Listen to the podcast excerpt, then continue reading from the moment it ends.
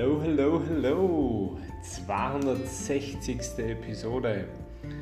Heute habe ich zur Ergänzung zum gestrigen Thema ein bisschen was mitgebracht.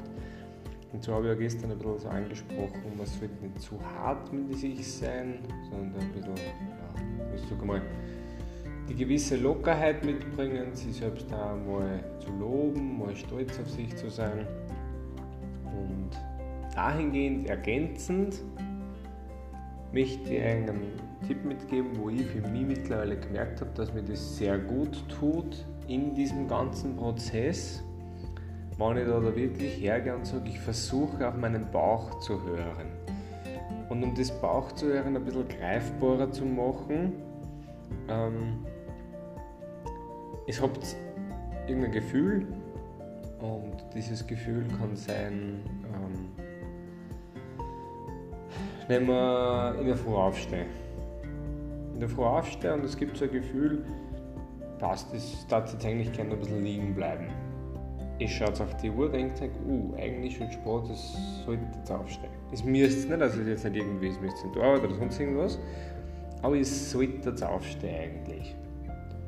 Und dann lasse ich das immer sehr stark meinem Gefühl über, ob ich jetzt aufstehe oder nicht. Wenn ich jetzt sage, okay, gut, ähm, also nicht heute der Weg um 6,45 gleich und ich merke, okay, ich bin eigentlich eh schon fit und alles und es passt und ich möchte gerne aufstehen, Gefühl sagt also ja, dann tue ich das auch. Umgekehrt kann es genauso gut sein, dass ich sage, boah, na, jetzt aufstehen, fühlt sich nicht leid ich glaube, das ist überhaupt nicht cool, dann bleibe ich vielleicht auch ein bisschen liegen.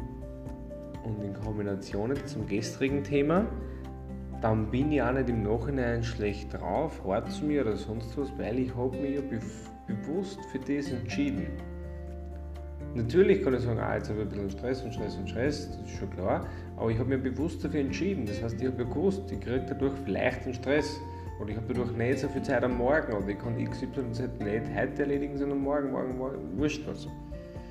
Ich will damit nicht animieren zum Arbeitszahlen in dem Sinn, sondern das gewisse sensibilisierende Gefühl, was braucht und will der Körper gerade und was sagt der Kopf, dass es machen soll.